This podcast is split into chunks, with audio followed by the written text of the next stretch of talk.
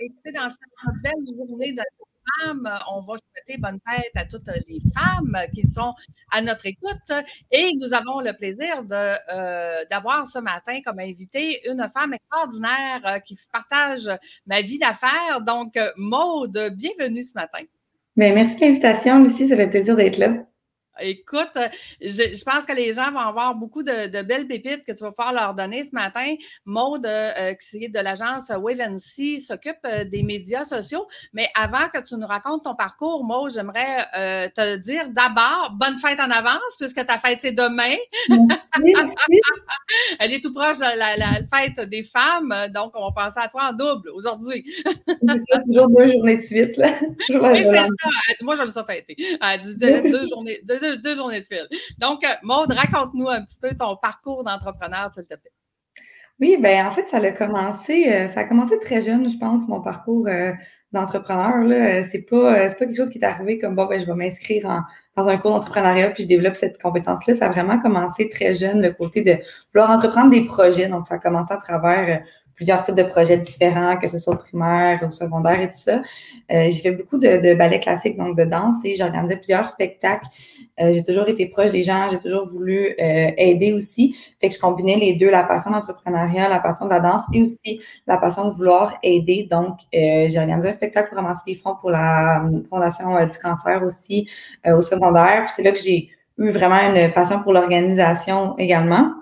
Par la suite, euh, j'ai un parcours un petit peu euh, atypique. Euh, j'ai testé d'aller au cégep en, en gestion de commerce. Les entrepreneurs, je te dirais, on, a tous des parcours très atypiques, je pense. exactement. Puis, euh, ça, j'ai été en gestion de commerce au cégep pas très longtemps, en fait. j'ai réalisé qu'il y avait beaucoup, beaucoup de comptabilité et beaucoup de apprendre à démonter, monter un ordinateur. Et, tu sais, n'importe quel entrepreneur, entrepreneur, on porte plusieurs chapeaux, mais il y a certains chapeaux qu'on a vraiment de la misère à porter. Puis moi, lui, de, euh, de niveau plus technologie, des montants d'ordinateur et comptabilité, c'était moins mon, ma branche au début. Euh, j'étais un petit peu perdue quand j'ai, pris la décision de quitter le, le cégep. Euh, pour moi, c'était comme un parcours qui était, qui était clair. C'est là que je m'en allais. Euh, donc, après ça, j'ai décidé d'aller prendre un cours en, infographie, donc euh, un DEP. Je me suis dit, ça va m'ouvrir les portes vers plusieurs choses. Je vais l'essayer. Puis, j'ai vraiment tombé en amour avec avec le domaine. Donc, il y avait le côté création, mais il y avait aussi le côté exécution. fait que c'est vraiment quelque chose que je suis tombée en amour et j'ai combiné le cégep aussi en même temps en graphisme, en même temps que mon DEP. Donc, le jour, j'étais à l'école, puis le soir, j'étais à l'école. Fait que ça a été, euh, je voulais vraiment euh, terminer ces cours-là pour pouvoir euh, me lancer. Et ça n'a pas été long qu'après mon cours en infographie, deux mois après, ma compagnie MB Multiconcept était enregistrée. J'avais déjà quelques clients aussi au niveau plus imprimerie. Donc, c'était des cartes d'affaires, des pamphlets, des annonces pour les journaux. C'était beaucoup ça au début. Puis, au fil du temps, dans le fond, j'ai pris de l'expérience euh, en agence, j'ai pris de l'expérience dans différents types d'emplois différents, euh, aussi comme chez euh, Bureau en gros, siège social, comme infographiste. Et par la suite, dans le fond, là, ben, le nom a changé. Donc, un autre parcours, une autre histoire qui commence depuis une semaine. Mais c'est un petit peu ça, là. J'ai vraiment découvert une passion au fil du temps, j'ai persévéré, puis là, voilà où que je suis aujourd'hui. Puis aujourd'hui, euh, ben, en fait, je suis curieuse, pourquoi le nom Wave Parce que vous avez changé de nom dernièrement. Qu'est-ce, qui a mm-hmm. motivé ce nom et qu'est-ce que ça veut dire?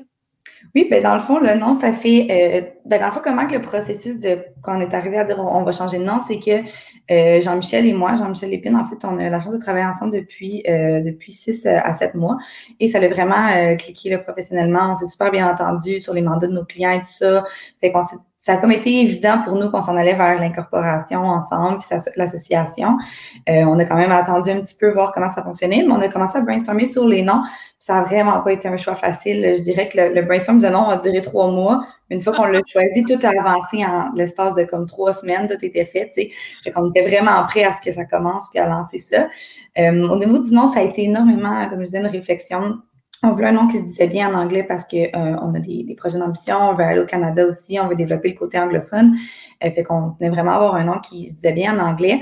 On aimait beaucoup la vague, euh, la comparaison avec la vague, l'équilibre qui est forte aussi, comme qu'elle peut être plus faible. Donc, on a des up and down dans la vie en général, dans le marketing aussi. On a des approches qui sont, bon, on, teste, on, apprend, on teste, on apprend. Fait que c'est un petit peu cette, cette, cette optique-là du nom. Puis le, le Wave NC, c'est un peu comme Wave et agence. Donc, on a mixé un petit peu les deux noms pour que ça donne euh, Wave NC. on a aussi la petite comparaison qu'on a trouvée, mais que c'est pas encore, euh, c'est pas encore plus dans le béton qu'on va aller vers cette, euh, vers cette approche-là. Mais le wait and see, les, les, le marketing, c'est aussi assis et attendre voir les résultats. Ça n'arrive pas du jour au lendemain, pas parce qu'on fait une publication ou une annonce que du jour au lendemain, on est millionnaire. C'est vraiment de attendre et assis et voir les résultats. c'est un petit peu dans cette optique-là qu'on est allé là. Oui, oui c'est vrai. Puis, tu sais, que je me souviens quand je suis arrivée avec vous autres, euh, cette explication-là que j'ai adoré de dire, ben, tu sais, il faut, faut mettre un petit budget pour venir essayer justement le marché. Quel marché répond? Est-ce que c'est le marché que tu veux obtenir ou pas? Euh, puis, tu sais, moi, ça a fait toute une différence hein, parce que je l'ai raconté à plusieurs reprises à travers les années, mes 20 dernières années. J'ai engagé beaucoup d'agences, mais, tu sais, c'est comme, ils prennent ton argent, puis tu en entends parler euh, quelques fois au début, puis après ça, tu n'entends plus parler, tu ne sais pas qu'est-ce qu'ils font, tu es, insécure, tu dis ça me coûte cher, mais j'ai aucune idée. Fait que vous autres, vous êtes vraiment différents à ce niveau-là. Là, vous accompagnez les gens, vous les faire comprendre c'est quoi le, marketing. Mais aujourd'hui, Maude, qu'est-ce que vous faites le plus? Je c'est quoi votre spécialité? Euh, je dirais la création de contenu et les campagnes euh, Facebook Ads. On a beaucoup de clients qui sont en e-commerce, donc euh, c'est vraiment, on les, on les aide à générer des ventes. Là, puis avec le e-commerce, on, adore ça, tout ce qui est produit également. Puis c'est vers là qu'on qu'on s'en va un petit peu plus, mais euh, on est en train de développer. Donc, du moment qu'on a d'autres, euh, comme par exemple, on a quelqu'un d'autre qui, qui s'est emmené avec nous, Roxane, qui commencé avec nous la semaine dernière, fait qu'on a une spécialité vraiment beaucoup en création de contenu, justement, fait qu'on essaie de vraiment pouvoir se spécialiser dans plusieurs types de branches différents pour que le, client ait un service complet quand il vient, quand il vient travailler avec nous. Good. Est-ce que, est que tu fais encore ce que tu faisais au début, là, des cartes d'affaires puis des, des, des logos? Avec, avec le, le, COVID-19, les cartes d'affaires, on s'entend qu'on euh, en a toutes des piles à la maison qu'on ne sait pas trop quoi faire. Euh, ah. J'avais vu, je pense, euh, c'est David Quentin sur LinkedIn, il avait dit, je pense que je vais faire des. Euh, je vais les mettre en dessous de mes, pattes de chaise pour faire l'équilibre entre mes, euh, mes Je ne sais pas si c'est lui qui avait dit ça, mais on ne sait pas trop quoi faire avec les cartes. Fait que non, on ne fait plus beaucoup de papeterie. il y a certaines demandes de clients qu'on en fait euh, c'est très ciblé, mettons, pour leur affiche extérieure, mais euh, les logos, images de marque, on en fait encore. Euh, c'est comme la, une des bases aussi quand on commence un, mandat avec le client, on regarde si l'image de marque est, est, est, est, possible d'être sur le web, là, dans le fond, parce que si on avait beau faire le meilleur marketing du monde, mais si les gens arrivent sur le site web ou si les gens arrivent vers les pages et tout ça et qu'ils sont un peu perdus dans le branding et la mission de l'entreprise, euh, ben, c'est pas évident pour nous d'aller faire générer des ventes. c'est un petit peu, on dit que c'est la base. Là. Oui, exact. Puis je pense aussi que vous faites travailler vos. En tout cas, vous m'avez fait travailler moins sur le persona. Hein? c'est qui le persona? Je ne savais même pas c'était quoi avant de vous rencontrer. Fait que t'imagines, j'ai eu plusieurs compagnies de marketing qui n'ont jamais parlé de persona, ça va bien. Fait que, tu sais, aujourd'hui, c'est beaucoup plus stable, mais effectivement, ça vient avec la vision, la mission, c'est qui ta clientèle cible. En fait, vous avez beaucoup accompagné, vous accompagnez beaucoup vos clients, je pense, à ce niveau-là. Ouais, ben je dirais que la clientèle cible, c'est comme presque 70% du travail, dans le sens que, euh, OK, à quelle heure qu'on pose sur les réseaux sociaux? Tu je me fais souvent poser cette question-là, puis c'est un exemple, c'est un peu un mythe que j'appelle en réseaux sociaux, selon moi. À quelle heure qu'on publie sur les réseaux sociaux, mais c'est comme à quelle heure ta clientèle que tu veux cibler sur les réseaux sociaux, tu sais? Si une agence de recrutement veut aller, par exemple, son objectif, c'est de recruter une nouvelle personne en manufacturier pour son euh, pour, euh, pour l'usine, pour travailler de nuit. On n'ira sûrement pas sur LinkedIn, puis on publiera peut-être pas de jour s'ils travaillent déjà de nuit, ou l'inverse. Fait que c'est de voir vraiment à qui qu'on s'adresse, puis eux, ils se trouvent à quelle heure sur les réseaux sociaux, puis c'est de tester. Puis là, on teste, on essaie plusieurs heures, après ça, on regarde les résultats, puis on regarde ce qui fonctionne le plus. Mais c'est bon pour toutes les campagnes, tu sais. On va, on va faire notre image de marque, pour les gens à qui on s'adresse et non pour nous. Ça, c'est une grande erreur que les gens font. Ils leur contenu pour eux-mêmes, ils créent leur image de marque pour eux-mêmes, ce qu'ils veulent représenter, mais c'est pas ce que leur clientèle veut entendre puis veulent voir. Ben non, c'est ça. C'est quoi, c'est quoi la couleur ou c'est quoi les mots que, la clientèle veut utiliser ou qu'est-ce qui est clair pour eux? Euh, effectivement, c'est complètement un changement de, de, philosophie, là, de dire, ben moi, j'aimerais ça parler de ça. Non, c'est qu'est-ce que tes clients aimeraient que tu parles? Qu'est-ce que mm-hmm. tes clients aimeraient que tu, que, tu vois? Tout à fait. Euh, dis-moi, Maud, dans les, dans les trucs que tu pourrais donner euh, à, nos, à nos gens qui nous regardent ce matin, est-ce que tu aurais un truc à partager avec nous? Oui, mais je dirais de ne pas s'éparpiller. Tu sais, c'est comme super important. quand on commence, on se dit, OK, on veut lancer une stratégie numérique sur le web, qu'on vous le fasse ou même vous le fassiez avec une agence.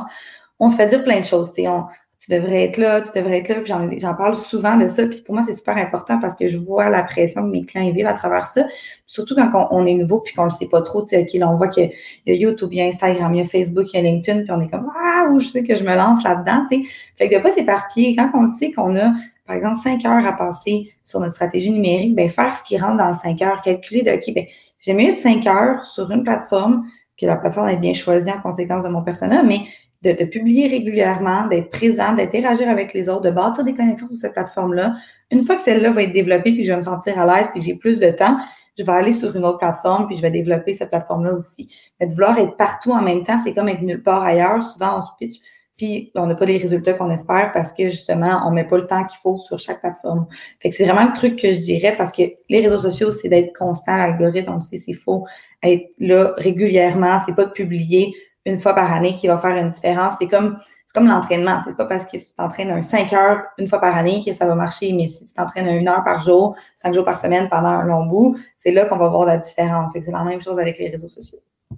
OK. Fait que t'es-tu, en train de me dire que, ben, en fait, moi, ce que je dirais, c'est que si tu veux être partout, ben, t'engages Wavency, ils en font un bout, puis tu restes un bout comme moi à faire. Tu sais, eux autres s'occupent de, mon Facebook, de mon LinkedIn, puis je m'occupe de mon podcast tout seul, puis de ma chaîne YouTube. Tu sais, fait que c'est pas mm. parfait, mais au moins, tu sais, c'est comme je partage les tâches, parce qu'effectivement, je serais pas capable de faire tout ça si euh, j'avais pas d'aide, là, à ce niveau-là. Puis c'est pas nos compétences, on s'entend, là. Mais, tu sais, moi, des fois, je, je trouve ça drôle, j'ai des clients qui me disent, ben, tu sais, euh, Lucie, dans, mon budget réseaux sociaux, j'ai mis 40 pour faire mon lancement. Tu sais, ben eh, oui, mais c'est parce que tu l'as mis un où? C'est-tu les bonnes personnes? C'est-tu comment te cibler? Puis 40 pour faire un lancement, on s'entend que tu t'attends à quoi comme résultat, là? Je veux dire, une vente, puis encore, tu sais, ouais, là, que ça va arriver, qu'on va avoir des résultats, mais je pense, une campagne, mettons qu'on veut faire un, lancement d'un nouveau produit ou d'un nouveau service, ça pourrait ressembler à quoi une campagne? Mais c'est ça qu'il faut regarder avec les objectifs. C'est-à-dire, si, mettons, on lance le, produit, puis on s'entend avoir 1000 ventes la première journée, ben, le budget va être en conséquence de, tu sais, on va pas faire des fausses promesses de dire, ben, avec 100 dollars, on devrait y arriver. Non, on va essayer de justement euh, établir un budget et établir qu'est-ce qui est la réalité. il y a des grandes chances que ça n'arrive pas la première journée parce qu'il faut bâtir une autorité, dépendamment du type de produit, service. Ça dépend toujours, toujours de l'industrie. On a toujours de voir, bon, justement ce que je disais tantôt, le nombre d'heures que le client peut passer sur la plateforme. Nous, qu'est-ce qu'on peut faire? Qu'est-ce que le client peut faire dans les heures qu'il a décidé de passer pour aller augmenter justement un petit peu plus? Et comme toi, tu nous l'avais mentionné, j'ai, je pense, un 10-15 heures à passer sur mes réseaux sociaux. C'est parfait, justement, le, le, le, YouTube, tu peux le faire toi-même, aller justement interagir avec ton réseau, bâtir des connexions. C'est des choses que tu peux aller faire toi-même de ton côté. Mon niveau d'un lancement, c'est de le préparer d'avance. C'est pas de commencer sur les réseaux sociaux la journée du lancement. C'est de vraiment préparer d'avance qu'est-ce qui s'en vient, établir sa notoriété avant, interagir avant avec les gens, aller voir ce qui se passe dans le domaine aussi. la veille, que la, veille concurrentielle est importante parce que sans copier sur les autres, vous pouvez voir eux déjà leurs tests, qu'est-ce qu'ils ont fait, qu'est-ce qui a fonctionné, qu'est-ce qui n'a pas fonctionné. Fait ça donne une idée pour faire une meilleure stratégie aussi par la suite. Là. Excellent. Ben écoute, c'est sonné euh, que, des, euh, des belles choses ce matin pour nous aider aux réseaux sociaux. Donc, euh, en résumé, on se concentre sur une chose à la fois, on devient expert, on la fait bien, puis après ça, on augmente. si ma clientèle, c'est une clientèle corporative, est-ce qu'on devrait aller plus sur LinkedIn au début ou plus sur Facebook? Dis-moi? Je dirais LinkedIn, mais ça dépend de l'industrie. Tu sais, euh, encore là, il y a certaines industries que ça ne bien être dans le B2B, mais que les gens ne sont pas nécessairement sur LinkedIn. Euh, fait qu'il faut vraiment aller voir le nombre de, personnes qu'on veut cibler, puis justement, si, quel réseau ils consomment plus. Euh, nous, on fait souvent des, sondages avec certains clients, puis c'est souvent quand les clients me demandent je, devrais-tu faire ça ou ça? Ben, si tu veux savoir, faut que tu poses la question. C'est pas moi faut que tu poses la question nécessairement. oui, je peux avoir l'expérience pour pouvoir avoir une idée, mais c'est à ces personnes-là qu'il faut qu'on pose la question. Puis c'est là qu'on va aller chercher la force d'une stratégie. C'est on va demander eux, c'est quels réseaux sociaux qui consomment le plus. on a des clients qui veulent maximiser absolument leur énergie sur une plateforme. Puis finalement, quand on fait un sondage, qu'on demande à, des, à plusieurs personnes, en haut de 50 personnes, on voit que c'est pas là que leur clientèle passe le plus de temps. Fait qu'on aligne la stratégie en conséquence de c'est sur quelle plateforme, quelle plateforme consomme le plus aussi. Puis de pas mettre tout, tu sais, tantôt on parlait de pas éparpiller, mais de tout mettre ses œufs dans le même panier aussi, c'est pas nécessairement bon. Mhm. Parce que, euh, bon, la plateforme, on, dépend de cette plateforme-là également. Euh, fait que moi, je, vais souvent avec deux réseaux sociaux à la fois quand on s'occupe du client. Mais quand le client est tout seul, c'est là qu'on dit, bon, une, à la fois. Puis une fois qu'on a compris comment une fonctionne, de toute façon, c'est facile d'aller comprendre comment la deuxième fonctionne un petit peu. C'est plus, on a, on a, un pas d'avance, en fait, quand on a appris comment une plateforme fonctionnait. Mais de tout mettre ses œufs dans le même panier aussi. C'est Facebook, c'est le réseau social que le plus de gens aient. Fait que c'est la plateforme que souvent, par réflexe, on est dessus. Euh, par contre, au niveau de l'algorithme de la page Facebook d'entreprise, il y a comme 5% des gens qui voient ce que euh, ce qu'on publie sur la page. Fait que c'est sûr que là, LinkedIn a une force par rapport à ça. Ah, ben, tout à fait. Parce qu'on a plus de, plus de visibilité, surtout si notre clientèle est corporative. Là. Exact. Bon, mm-hmm. ben, ben, merci beaucoup, euh, Maude. Ça, n'est euh, que des belles pépites ce matin. Écoutez, euh, j'aimerais ça vous parler du challenge de la semaine. Je l'ai déjà mis sur le groupe et non pas la page de l'Académie. Donc, le groupe de l'Académie, le challenge que je vous lance cette semaine, c'est de taguer vos amis un à la fois, un post à la fois, parce que ça va vous donner plus de chances de gagner. Donc, à chaque fois que vous allez taguer quelqu'un, OK, vous me faites un par un, vous allez avoir plus de chances de gagner sur euh, le groupe.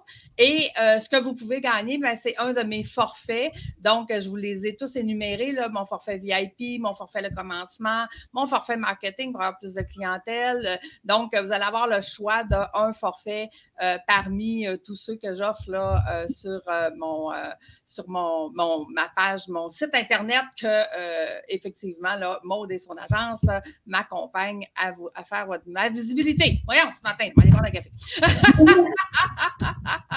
Donc, je vous invite tous à participer à notre challenge la semaine de cinq jours. Il y aura un gagnant qui va être fait à la fin de la semaine, soit vendredi ou samedi.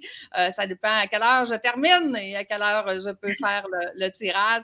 Donc, Maud, un grand merci d'avoir été là ce matin. Écoutez, si vous voulez euh, je pense que tu fais des, euh, rendez-vous découvertes, Maud, si ma mémoire est bonne. Hein?